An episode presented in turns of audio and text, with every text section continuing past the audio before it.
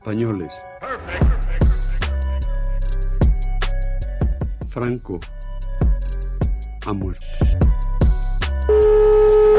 Aquí ha habido una masacre, cambio. Oye, pero de verdad una masacre, ¿eh? El hombre de excepción, que ante Dios y ante la historia que acaban de ocupar el Parlamento. ¿Quién lo dice? Coño, yo que lo acabo de oír. Ah, amigo, tú eres un mierda. Porque no has creído nunca. Joder, qué bárbaro, oye. No has creído, no has creído nunca. Está impresionado. No has creído nunca. Todos contra la reacción. Todos contra el fascismo. Confirmo que he ordenado a las autoridades civiles y a la Junta de Jefes de Estado Mayor que tomen todas las medidas necesarias para mantener el orden constitucional. Es que creo que nosotros estamos para mirar al futuro, para encargarnos de los problemas de las eh, personas, de los vivos y para dejar a los muertos en- que descansen en paz. Oír a un cura decir rojo asesino, todos los rojos son unos asesinos y saber que mi padre era rojo y que lo habían matado. Es por el bien de todos, de todos los infelices que han muerto por Franco. Las grandes, las olas de ciertas llanuras. El mensaje de la patria eterna que dice a todos sus hijos paz, piedad y perdón. Estás escuchando la cafetera. Bueno, pues ya sabéis que en la cafetera abrimos cada semana un capítulo para referirnos a la memoria histórica, la memoria democrática, al paso que esta sociedad está haciendo para reavivar el recuerdo de aquellas personas que batallaron por la democracia y a quienes la transición ha terminado silenciando. Y acabamos, lo, lo hacemos cada jueves con Emilio Silva, el presidente de la Asociación para la Recuperación de la Memoria Histórica. Emilio Silva, muy buenos días. Buenos días, resistentes y resistentas. Pues esta semana, Emilio, creo que estuviste acompañando a un vecino de allí de Hortaleza a la fosa donde puede estar enterrado su padre y, y nos decías, eh, he mantenido una conversación y ha sido una experiencia que ha sido muy gratificante, muy intensa. ¿Por qué? Bueno, yo creo que ahí es un hombre de 85 años, eh, vecino de Hortaleza, nacido en Hortaleza, en el pueblo de Hortaleza. A su padre estuvo en, en la guerra y en, una batalla en Teruel le amputaron las dos manos. Entonces regresó sin manos, pero aún así le detuvieron los falangistas y, y lo ejecutaron. Había gente en el pueblo que les dijo que qué les podía hacer si ya no tenía manos y les contestaron que todavía tenía lengua y bueno, pues este hombre, Florencio, me contó muchísimas cosas de la vida en su infancia, de cómo se escondían para escuchar Radio Pirenaica y la Guardia Civil iba por las casas del pueblo pegando la oreja en las ventanas a ver si los cazaba oyendo Radio Pirenaica, como un tío suyo estuvo siete años en la cárcel y cuando fue liberado estaba desterrado, no podía acercarse al pueblo de Hortaleza y en todos los fines de semana llegaba a escondidas de noche y se, se enterraba en los fines de semana en casa de su madre y él siendo niño iba allí a visitarlo y bueno pues tenía evidentemente una, una instrucción férrea de, de no poder hablar de, de lo que había visto para salvar al, al tío y bueno yo lo quiero contar porque todavía hay mucha gente con la que nos cruzamos y que nos puede relatar montones de historias, ¿no? Y bueno, pues están ahí en la calle, han vivido cosas como, como este hombre que, que las ha vivido en primera persona. Me estuvo hablando de la escuela franquista, ¿no? De cómo entraban por puertas distintas los chicos y las chicas, de cómo, de cómo les pegaban eh, con unas correas que, bueno, pues eran como un cinturón doble y cómo los castigaban. Y había un hombre al cuando estábamos hablando de esto que contó que un primo suyo eh, una vez entró un fin de semana en, en, su colegio en los años 40 y rompió el palo con el que el maestro le, le, pegaba y, y, bueno, como era, como era el más sospechoso de no querer que ese palo estuviera allí, le dieron luego 20 veces con él. Pero tenemos aquí todavía muchas cosas que conversar con el pasado, ¿no? Y muchas veces en este país se han dicho pues eso de que eran las batallas de, de los abuelos pero, pero es súper interesante, ¿no? Escuchar a esta gente que además ha visto cambiar nuestro país, cambiar nuestros paisajes, eh, ha vivido la transición en primera persona, eh, me estuvo contando de, hablamos sobre el miedo, ¿no? La gente que se cambió de casa para dormir en la noche del 23F. al día siguiente de, voy a contar, al día siguiente de entrevistarle, estuve en un desayuno informativo escuchando a Juan Luis Ebrián y a, Rodríguez Ibarra, que bueno, por curiosidad, a ver qué, de qué hablaban, que tenía que ver con, esta posible amnistía Puigdemont. Y, y, del relato de Florencia hablándome del, de ese 23F, ¿no? De gente muerta de miedo pensando que, que se reunieron todas las familias en una casa, casi para defenderse en algunos pueblos de España y al día siguiente escuché a Rodríguez Ibarra decir que Juan Carlos de Borbón se había jugado la vida el 23F, ¿no? Que yo casi estuve media hora después sin pestañear, pero yo quiero animar a la gente, incluso si nos quiere mandar esos testimonios a la asociación, grabarlos con un móvil, el audio, lo que sea.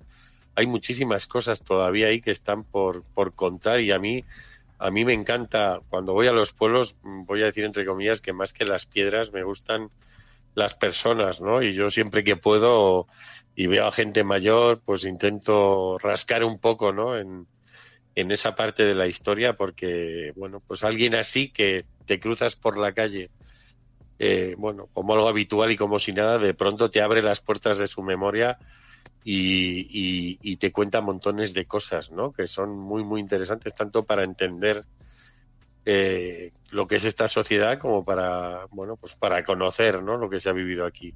Entonces nosotros de vez en cuando en la asociación hemos hecho llamamientos a, gente mayor para que para que nos dé su testimonio y mira, ahora mismo estoy yo pendiente de ir a Valladolid a entrevistar a un hombre de 105 años y a su mujer que tiene 103, que, que acaban de pasar un COVID y me ha dicho la hija que esperase un poco a que, bueno, lo, hubiera pasado un tiempo después del COVID, pero todo, y que tiene la cabeza perfecta, ¿no? Entonces todavía hay mucha gente ahí con la que conversar y, y bueno, nosotros igual conversamos demasiado con aparatos, pantallas y, y, pantallas dáctiles, ¿no? Y a veces mm, muchas de las cosas que son más interesantes de escuchar las tenemos a la vuelta de la esquina. Gente que, bueno, pues que nos puede parecer no voy a decir insignificante porque nadie lo es, pero que nos puede parecer que no tiene ningún interés y tú luego rascas ahí y toda esa gente ha atravesado nuestra historia. Allí donde estuviera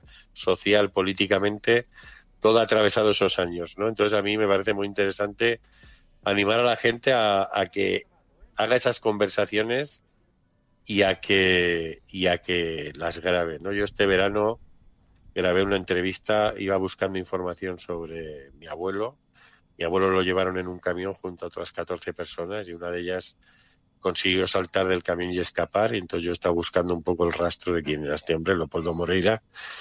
Y entrevisté en un pueblo que se llama Trabadelo, en León, en el Bierzo, a una mujer que se llama Herminia. Y ha sido casi la entrevista más impactante que he hecho yo en 23 años que llevo metido en esto, ¿no?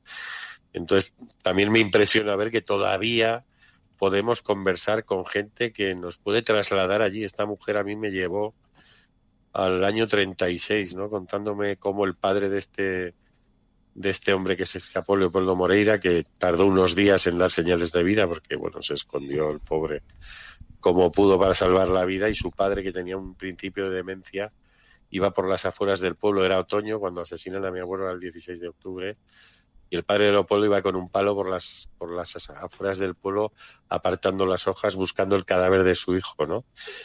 Estas cosas que no están en un libro de historia, que nunca lo van a estar, entre comillas, pero que nos explican tanto de las vivencias que ha habido en este país con esto, ¿no? Entonces, bueno, pues también esto es un, un llamamiento a quien sea a, animar a la gente a hacer estas entrevistas, a recogerlas en, en algún soporte y a difundirlas o conservarlas, ¿no? Y a la hora quiero aprovechar para saludar a un profesor riojano que estuvo el otro día en un acto en el que estuve el otro día con Olga Rodríguez en AINSA, que la verdad es que los oyentes de la cafetera, es malo generalizar, eh, son gente súper maja. Como dijo, una vez le preguntaron a Churchill si le parecían orgullosos los franceses y él contestó que no los conocía a todos Yo tampoco conozco a todos, pero estuve hablando con este profesor de secundaria de lengua y literatura, era súper majo, que vino de un trecho a, a escuchar esa conversación sobre la memoria y siempre aparece gente que tiene que ver con la resistencia, ¿no? Y,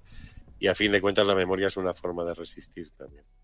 Dice Ángel Mora, que alguien te cuente esas experiencias es brutal, os lo recomiendo a todo aquel que pueda, al igual que acercarse a una exhumación, os aseguro que os golpeará por dentro, dice Ángel Mora, que no seréis los mismos. Quienes viváis en Madrid ahora mismo podéis ver la exhumación en Colmenar Viejo, por ejemplo. los oyentes de la cafetera sostienen este programa. Hazte mecenas y únete ya a la resistencia cafetera. radiocable.com barra mecenas estáis hasta el día 11 en Colmenar Viejo con esa exhumación. no somos nosotros, es, es la Sociedad de Ciencias Aranzadi, una asociación que se llama Comisión de la Verdad de San Sebastián de los Reyes. Pero sí, hasta el día 11, hasta el, justo antes del puente, creo que van a estar allí. Pues Emilio Silva, gracias, de corazón. Quería comentar otra noticia, güey. Sí, sí eh, se puede. puedes, pero no, el problema es que es la hora de la desconexión, por eso cortaba. Ah. Pero, pero lánzate y, bajo tu sintetízalo bajo tu responsabilidad que las, que las emisoras bueno, tienen que simplemente es iba a hablar de una plataforma que se ha organizado en Cantabria, un montón de organizaciones cántabras han hecho una plataforma por la memoria y la democracia porque la semana pasada se produjo un debate parlamentario sobre la ley de memoria cántabra y fue bastante desagradable la actuación de tanto del Partido Popular como de Vox. Eh, van a derogar esa ley. Tampoco es una ley muy contundente, pero la reacción, digamos, de la sociedad civil ha sido crear un grupo, un nutrido grupo de ciudadanos y organizaciones para no solo defender esa ley, sino para reclamar, ¿verdad?, justicia y reparación para las víctimas del franquismo, ¿no? Y bueno, pues a mí todo, todas esas reacciones, todo lo que sea que la sociedad civil se organice, me parece inmensamente positivo en cualquier aspecto, digamos, de, de la lucha por los derechos humanos y en este caso rápidamente han creado un nutrido grupo de gente para defender los derechos de las de las víctimas del franquismo que posiblemente acabará, no acabará, pero acabará convocando una manifestación en, en unas semanas para, para protestar por no solo por la derogación de la ley, sino por lo ofensivas que fueron las palabras de estos diputados de, de las dos ultraderechas. Es una reacción social extraordinaria. Y en Cantabria, más de 65 organizaciones, 800 ciudadanos integrando ya la plataforma Memoria Democrática que presentó ese, ese, ese documento, ese, eh, en fin, esa campaña pedagógica en la comunidad autónoma para sensibilizar eh, sobre la importancia de la memoria histórica. Emilio Silva, gracias, de verdad, de corazón. Cuídense mucho, un abrazo, a todos y a todas. Chao.